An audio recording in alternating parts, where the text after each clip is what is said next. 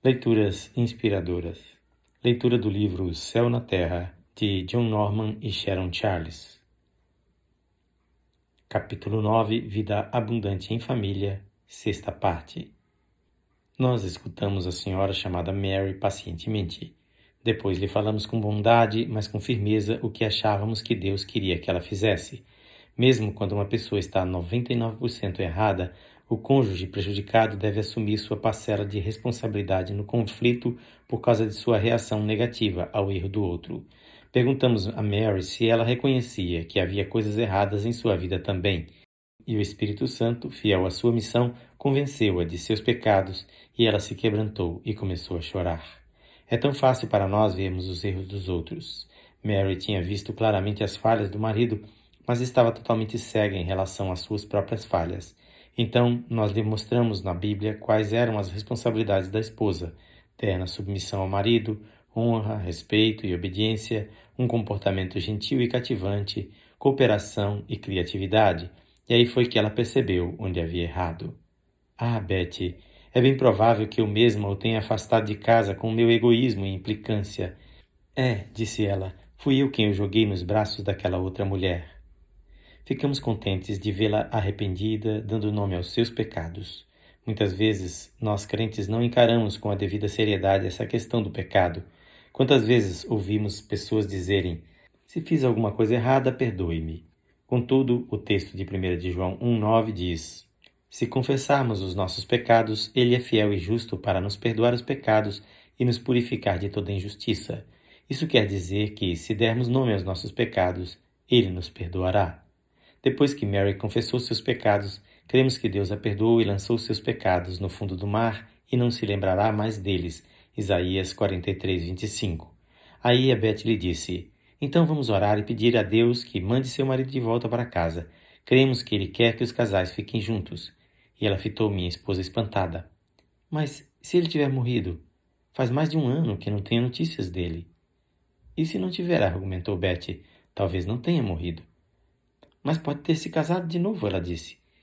E também pode não ter se casado, insistiu Betty. Mary riu e por fim concordou em orar, pedindo a Deus que trouxesse o marido de volta para que o casal se unisse de novo.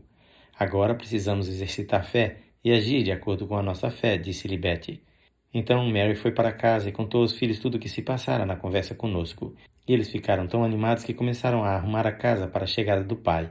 Um mês depois, Mary veio procurar Betty. Betty, disse ela, Estou crendo, mas ele ainda não voltou. O que vamos fazer? Continue crendo, não desista. Já ouvi um pastor dizer que ele acredita que quando chegarmos ao céu, veremos quantas respostas de oração já estavam prontas para nos ser mandadas quando paramos de pedi-las. A hora mais escura da noite é justamente a que antecede ao amanhecer. E Mary resolveu não desistir. Algumas semanas depois, alguém bateu à nossa porta. Erguemos os olhos e vimos um casal muito feliz entrar pela cozinha. Era Mary e o marido. Ele voltara para casa. O pastor deles realizara o novo casamento dos dois e agora estavam voltando para casa após a segunda lua de mel. Não sei como agradecer a Deus pelo fato de Mary ter conhecido vocês e ter vindo pedir oração, disse o marido. Ela está tão diferente agora. O que mais me espanta, confessou Mary, foi o quanto ele me aguentou do jeito que eu era. Como tudo mudou depois que ela se dispôs a examinar a si mesma e se modificar ao invés de ficar só jogando a culpa no marido. Quem age assim soluciona seus problemas.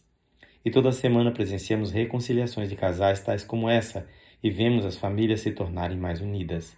Assim, tanto adultos como adolescentes e até crianças estão descobrindo que Jesus Cristo é uma pessoa de verdade.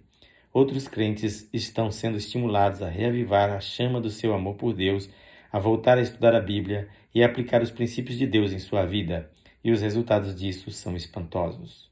Mas sempre há alguns que se recusam a entregar o controle de sua vida a Deus. Teimosamente rejeitam o fato de que só Ele pode dar-lhes um futuro feliz e vitorioso. Contudo, continuamos a orar por essas pessoas. E há centenas de irmãos que oram pelo Ministério Vida Abundante e que nos dão apoio financeiro e estão nos incentivando a prosseguir. E enquanto houver pessoas recebendo bênçãos aqui, e enquanto Deus disser fiquem aí, nós ficaremos e continuaremos a falar do que Jesus pode fazer para as pessoas que nos procuram. E quando pensamos no futuro, nossa expectativa é poder ajudar mais e mais pessoas. Estamos remodelando o celeiro para usá-lo como um local de aconselhamento. Estamos ampliando nossa biblioteca de mensagens gravadas e livros e planejamos realizar pequenas reuniões de oração e louvor a Deus, bem como seminários. Já sentimos que há muito pouco ensino para os homens na questão de sua liderança espiritual no lar. Os homens americanos têm um problema sério nessa área. Na maior parte dos casos, eles não recebem nenhuma orientação sobre sua responsabilidade de marido e pai. Nossa petição a Deus é que Ele nos use para preencher essa lacuna. Também há necessidade de instrução da palavra de Deus para os pais, na questão de treinar e disciplinar os filhos com amor, transmitindo a eles uma sincera fé em Deus. Os jovens precisam ser levados a adotar padrões bíblicos de moralidade, a despeito das pressões da sociedade que atuam no sentido contrário.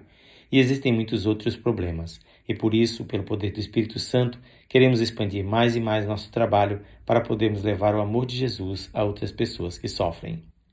Jesus pode fazer qualquer coisa. Quando lembramos o passado, como teria sido bom se tivéssemos descoberto mais cedo o quanto Deus é maravilhoso. Contudo, embora lamentemos aqueles primeiros anos perdidos, temos que reconhecer que, assim que entregamos a direção da nossa vida a Ele, Ele recuperou o tempo que perdemos.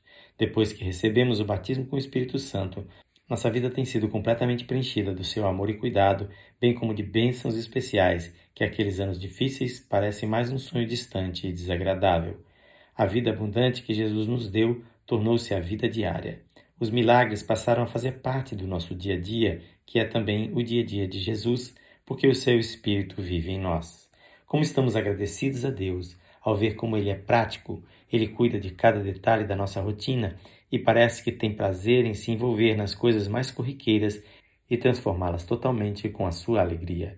Foi em 1957 que demos o controle da nossa vida totalmente a Jesus e de lá para cá nunca nos abandonou. Já passamos por momentos em que nossa fé diminuiu, em que o questionamos ou em que fomos reticentes em confiar nele, mas apesar de nossas fraquezas, ele continuou a nos impulsionar, amando-nos e operando em nossa vida até que nos rendemos à sua vontade.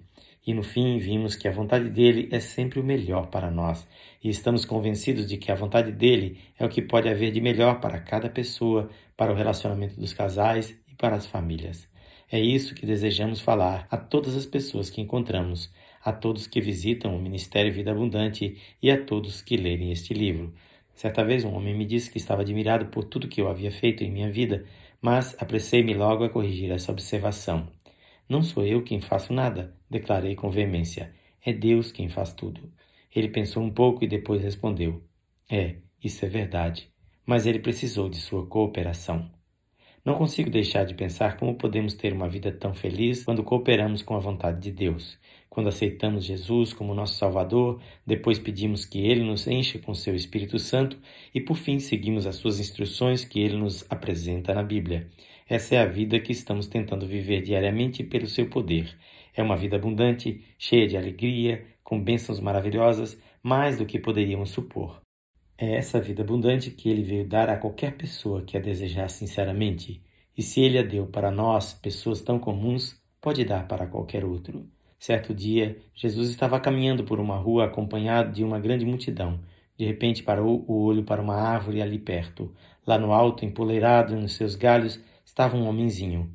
Ele quisera tanto ver a Jesus que havia subido naquela árvore. Então Jesus dirigiu-se a ele com bondade e ternura, dizendo: Saqueu, desce depressa, pois me convém ficar hoje em tua casa. Lucas 19, 1 a 9. Quando Jesus veio à nossa casa, nós éramos uns pequeninos, pessoas comuns. Mas depois disso tudo mudou, nada continuou do mesmo jeito que antes. E a nossa oração é que Jesus vá à sua casa também, quando queremos vê-lo de fato, é exatamente isso que ele faz. Assim chegamos ao final da leitura deste livro e agradecemos a você por ter nos acompanhado em toda essa jornada. Quem faz esta leitura é seu amigo, o pastor Edson Grando. Que o Senhor Jesus abençoe rica e abundantemente a sua vida e a sua família.